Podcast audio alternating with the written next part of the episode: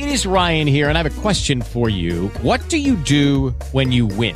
Like, are you a fist pumper? a woohooer, a hand clapper, a high fiver. I kind of like the high five, but if you want to hone in on those winning moves, check out Chumba Casino. At ChumbaCasino.com, choose from hundreds of social casino style games for your chance to redeem serious cash prizes. There are new game releases weekly, plus free daily bonuses. So don't wait. Start having the most fun ever at ChumbaCasino.com. No purchase necessary. BGW. Void were prohibited by law. See terms and conditions. 18 plus. With Lucky Land slots, you can get lucky just about anywhere. Dearly beloved, we are gathered here today to... Has anyone seen the bride and groom? Sorry, sorry, we're here. We were getting lucky in the limo and we lost track of time. No, Lucky Land Casino, with cash prizes that add up quicker than a guest registry. In that case, I pronounce you lucky. Play for free at LuckyLandSlots.com. Daily bonuses are waiting. No purchase necessary. Void where prohibited by law. 18 plus. Terms and conditions apply. See website for details. Nova Manhã. Vida e Saúde, com o Dr. Renato Kifuri. Doutor Renato Kifuri chegando aqui com a gente, pediatra, infectologista, diretor da Sociedade Brasileira de Imunizações, presidente do Departamento de Imunizações da Sociedade Brasileira de Pediatria. Doutor Renato Kifuri, bom dia. O senhor acabou de ouvir ali, ah, bom, acabou de ouvir aqui e está acompanhando, é claro, esses números aqui no estado de São Paulo. A gente não teve registro de mortes no estado. Queria que o senhor analisasse e avaliasse um pouco este momento da pandemia que a gente está vivendo. Muito bom dia, doutor. Bom dia, bom dia Didi, bom dia Mauro. É, sem dúvida, né? Que números, que números impressionantes, né? Por onde quer que a gente olhe o pico da pandemia que atravessou março e abril e os números hoje, quer seja na, na no número de hospitalizações que caiu em 90%, de 30 para 3 mil, o número de mortes por dia, o número de casos novos registrados, né? E isso acompanha a proporção dessa queda vai diretamente relacionada ao crescente número de né? Então, para aqueles que ainda desconfiam se as vacinas têm protegem ou não, é, o número de, de, de, de, vidas salvas, o número de casos evitados, de hospitalizações prevenidas e, consequentemente, o número de efeitos colaterais pequenos, né? Claro, o benefício da vacinação é inequívoco e a gente tem aí um resultado impressionante, a ponto de nós chegarmos essa semana é, sem nenhum dia no estado de registro de mortes. É claro que até houve gente quem criticasse essa fala, que não tivemos registro de mortes, porque alguém conhece alguém que morreu nesse dia. É que às vezes há uma, uma lentidão no registro, então a pessoa vem a falecer num dia, o registro para a base de dados do Ministério acaba sendo no dia seguinte. Mas não importa se foi dois, dez ou quatro ou nenhum num dia, isso é um, é um feito né, absolutamente incrível que as vacinas conseguiram fazer entre nós. Acho que o desafio agora, né, Didi, uhum. é nós mantermos essa, essa, essa condição, né, essa baixa circulação, essa baixa é, é, transmissão do vírus aqui na comunidade e, consequentemente, uma baixa de, de casos graves e óbvios. É o desafio que que, que não parece. É, ainda vencemos a guerra toda, nós temos que estar de olho e aprendendo lá de fora, né? Pois é, em relação à imunização, agora a expectativa é para a vacinação das crianças, crianças de 5 a 11 anos. Tem, a gente está esperando a autorização da nossa agência reguladora aqui dessa vacina da Pfizer. É, inclusive, doutor Renato, Didi, ontem a gente entrevistou aqui no Nova Manhã a diretora médica da Pfizer Brasil, a doutora Marjorie Dulcini, que adiantou para a gente que até o fim do mês a Pfizer entra com esse pedido na Anvisa para a aplicação da, da, da vacina em crianças de 5 a 11 anos aqui no Brasil. Exatamente. E aí a pergunta para o nosso especialista é exatamente essa, né? Qual o benefício, a necessidade dessa vacina e também é para a gente entender um pouco dos riscos ou não, porque tem muita fake news por aí. Meu Deus, essa talvez seja a população onde a gente vê mais é, temor né, de vacinação e, e, notícias falsas circulando aí de que a vacina ia alterar o crescimento, a genética das crianças, ia trazer malefícios. Né? Quando a gente vê é, os estudos que são feitos, que foram feitos para crianças de 5 anos, né? Foram os mesmos estudos que se basear o licenciamento é, em crianças de 12, de 11 a 17 anos, né? Os estudos que mostraram a vacina ser segura e ser eficaz. Nós já tivemos aí no mundo mais de 70 milhões de doses da vacina aplicada só no, no, no, na Europa e nos Estados Unidos, da vacina em adolescentes, continuando mostrando aqui o perfil de segurança. Aqui no Brasil, nós tivemos aí mais de 15 milhões já de doses aplicadas da vacina da Pfizer entre 12 e 17 anos. Né? Então, quer dizer, acumula-se uma experiência muito grande e continua se reafirmando esse perfil também de segurança. Para crianças de 5 a 11 anos, Didi, utilizaram na formulação é, um terço da dose, uma vacina menos concentrada. Esse é um fenômeno que a gente vê praticamente em todas as vacinas. Você, quando utiliza ou quando utiliza vacinas em idades menores, você não precisa de tanta concentração da vacina. Doses menores induzem a uma mesma resposta.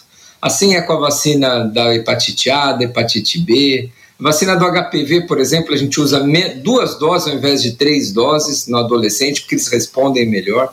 Então a gente pode utilizar menos doses ainda, né, menos número de doses, menos concentração por dose e obter o mesmo resultado. Isso aumenta a segurança das vacinas. Então, para quem está nos, nos ouvindo aqui, nos assistindo aí pela internet, também tenho certeza de que esses dados que, a, que os Estados Unidos aprovaram e que a Anvisa deve aprovar, chancelar também aqui no Brasil, são extremamente seguros e a preocupação com segurança é uma preocupação constante. A gente vai continuar vacinando todos, adultos, idosos, e observando esses efeitos colaterais. O benefício da vacinação é de longe muito maior do que o risco. E crianças, é mesmo menos acometidas, menos frequentemente levando ao hospital, podem transmitir, podem internar, podem ter complicações. Então, uma vacina segura nessa faixa etária contribui muito para o controle da doença, volta às aulas com segurança e transmissão para toda a família. Doutor Renato, aqui no nosso YouTube, eu não, não vou dar o nome do ouvinte porque ele não está me autorizando aqui, mas tem um ouvinte nosso que ele está dizendo o seguinte aqui, está gerando alguma discussão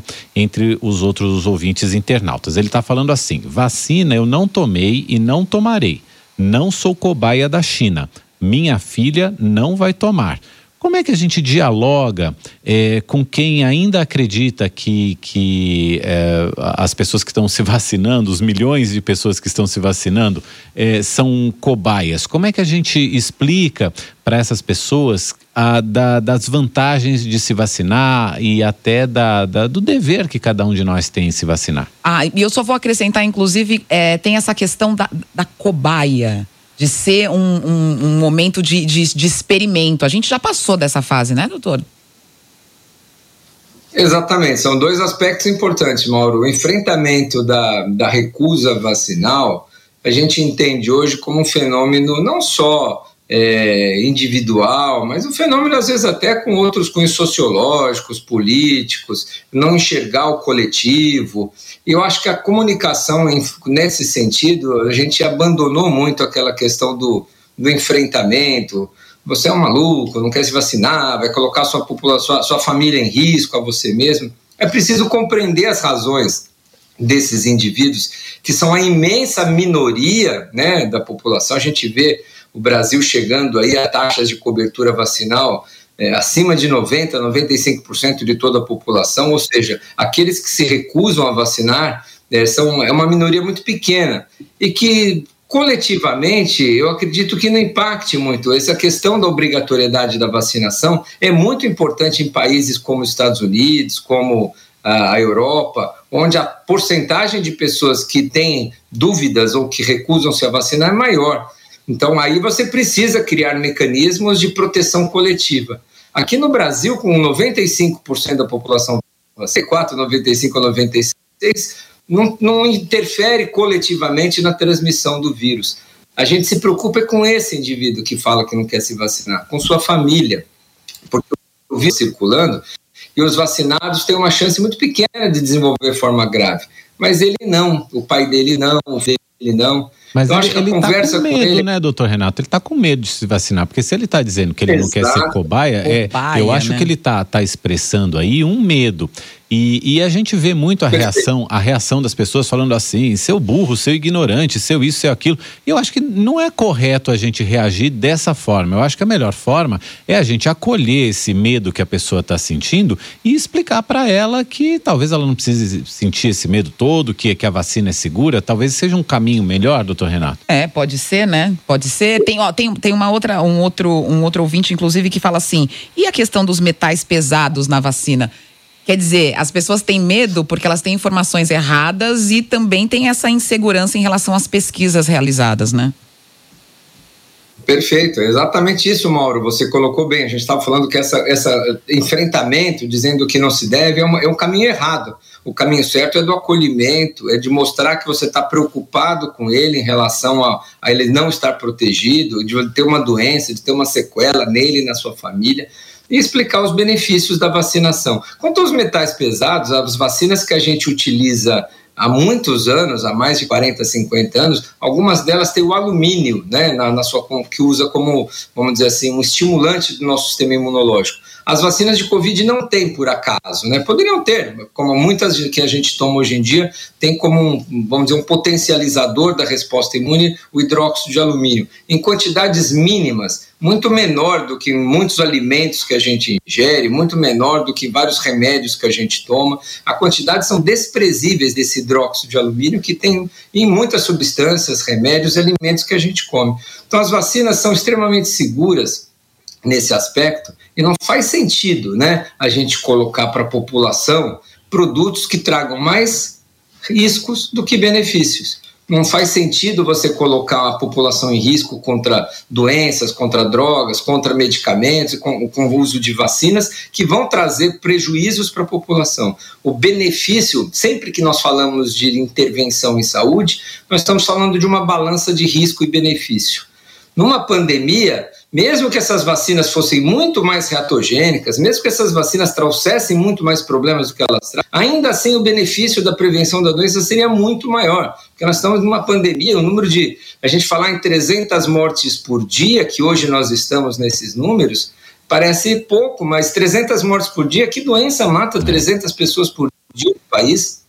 Nenhuma. Então, mesmo que nós tivéssemos vacinas menos seguras hoje disponíveis, ainda assim a relação de risco e benefício seria muito favorável à vacinação. Mas não é o que a gente observa. Os fenômenos assim que a gente tem visto mais frequentes de reações mais graves, os raríssimos casos de trombose, os raríssimos casos de inflamação no coração, os raríssimos casos de alergia, de anafilaxia, os raríssimos casos de algum evento colateral neurológico são tão raros perto do benefício do número de mortes prevenidas, de hospitalização, de Covid longa, de sequelas desses indivíduos vacinados, que não há nenhuma discussão em relação ao benefício frente a esses raros riscos. Eles acontecem, como acontece com qualquer vacina, como uhum. acontece com qualquer medicamento. Todo mundo pode tomar um antibiótico e ter um choque anafilático, todo mundo pode tomar uma vacina e eventualmente ter uma complicação de algum efeito colateral, da polio, do sarampo, da meningite. Isso acontece com qualquer vacina. E com as vacinas de Covid, olha, a experiência acumulada nesse ano, com mais de 6 bilhões de doses aplicadas em todo o mundo, nunca aplicamos tanta vacina num curto espaço de tempo, continuam atestando essa segurança. Então, esse, se há uma palavra para resumir o que nós hoje temos de experiência em termos de é, vacinas de Covid neste ano, de janeiro a novembro, 6 bilhões de doses aplicadas, é que são vacinas, todas elas, extremamente seguras, que vai trazer muito, mas muito mais benefício do que os raríssimos efeitos colaterais graves que elas podem trazer. Então a recomendação continua sendo vacine-se e vamos vacinar o maior número de pessoas da nossa população. Aí as palavras do Dr. Renato Kifuri tranquilizando a gente, trazendo informação sobre as vacinas, vacinas para adultos, vacinas para crianças contra a Covid-19. Doutor Renato, muito obrigado. Até semana que vem. Bom feriado na segunda. Ah, é verdade. Nos vemos na uhum. segunda. Bom feriado e bom fim de semana. Até. Até.